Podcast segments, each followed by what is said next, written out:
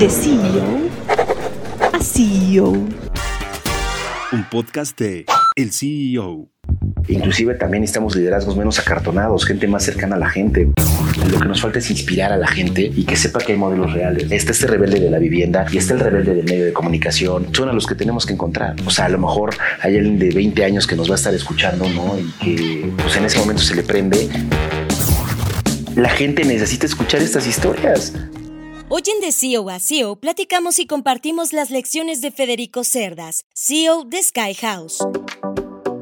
En 2002, a sus 24 años y con su empresa de construcción recién formada, Federico Cerdas se fijó una misión, mostrar sus ideas y recibir el consejo de algunos de los empresarios más conocidos del país, como Carlos Slim, Emilio Azcárraga, Lorenzo Servidke, entre otros. El empresario llevó 13 cartas a diversas direcciones decidido a que su empresa hiciera negocio con los más grandes del país y convencido de que alguna de las misivas recibiría respuesta. La apuesta pagó. Un día recibió una llamada de la oficina de Carlos Slim Domit quien lo citó para una reunión de 30 minutos en la que analizó sus propuestas.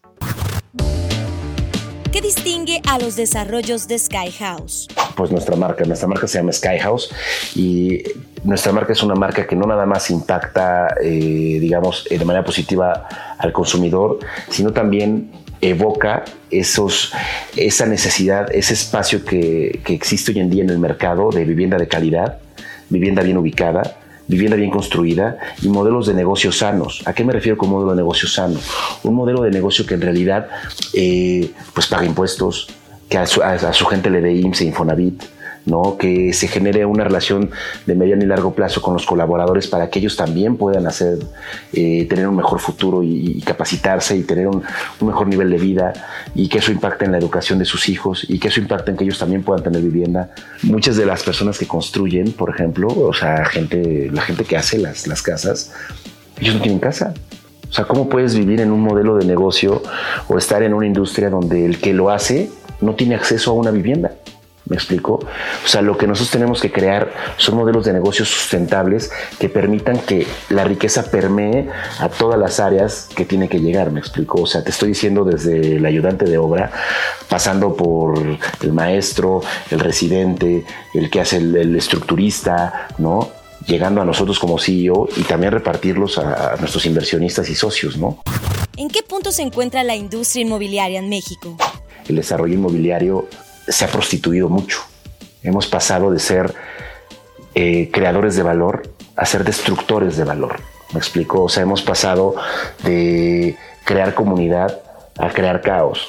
Hemos pasado de modelos de, de modelos de convivencia sana a modelos donde alguien puede construir un edificio de 21 niveles en una zona donde no hay agua y deja a los vecinos sin agua. Me explico. Nos falta esa, esa, esa sustentabilidad, esa sostenibilidad que impacte de manera positiva, digamos, a todo el entorno, ¿no? Que básicamente es comunidad, son los clientes, son nuestros propios inversionistas, nuestros colaboradores, el gobierno.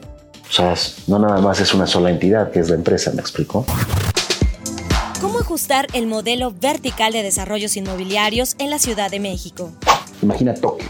Tokio es una ciudad con temblores, muchos, muchos más temblores que aquí y tú vas y te sientas en cualquier edificio promedio y tiene 60 pisos. No te estoy diciendo que aquí metamos desarrollos de 60 pisos porque creo que tampoco la ciudad aguanta, pero sí creo que tenemos que tener en mente un modelo mucho más vertical que permita densificar mucho más las partes centrales donde existen todos los elementos este, que seguridad, si hay agua, hay vías, hay, hay este, bicicletas, hay metro y evitar seguir poblando todas las zonas de la periferia que están en cerros o están en zonas completamente inaccesibles, me explico. Entonces, es pensar de entrada en un programa de desarrollo urbano bien pensado, donde se dividan, pues digamos, las vocaciones de cada, de cada alcaldía, de cada colonia, y de esa manera eh, hacer planes de desarrollo que permitan tener esa vivienda vertical para pues darle acceso a digamos, a vivienda a mucha gente que no la tiene. ¿Qué pasaría si a esa persona tú fueras capaz de ofrecer una vivienda inclusiva en una zona como Tláhuac, Iztapalapa, Milpalta, donde pudiera tomar un transporte público, tomar metro o tomar metrobús o algún otro tipo de transporte que le permita llegar de manera eficiente a su trabajo en 30 minutos? Y evitar esos, esos commuting times de dos horas, ¿me explico? O sea, nuestro concepto tiene que cambiar, o sea, no está mal verticalizar las ciudades, lo que está mal es explotar de más un pedazo de tierra que no te da para tener un, cierto número de viviendas y cierto número de, servicios adecuados sin, sin arruinar a los vecinos. ¿Cómo es una cita con Carlos Slim Domit desde la perspectiva de Federico Cerda, CEO de Sky House?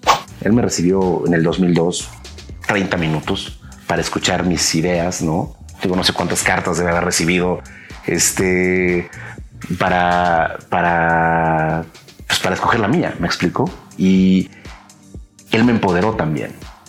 Porque cuando yo, cuando él me recibió, yo lo que pensé, dije, bueno, si me recibió, si me recibió él, ¿no? O sea, pues en realidad, pues cualquiera, cualquiera me puede recibir, ¿no? Y, y, realmente con esa mentalidad fue que lo llevé y me senté con muchos, con muchos líderes de compañías que después se volvieron mis clientes y demás, pero esos 30 minutos que él me dedicó a mí de manera personal, pues que a lo mejor para él solamente fueron 30 minutos, para mí representó ese empoderamiento y esa capacidad de, de, poder seguir adelante. Y por eso es que admiro yo a una persona que es capaz de abrirse sin necesidad de, de, pues de nada, ¿no?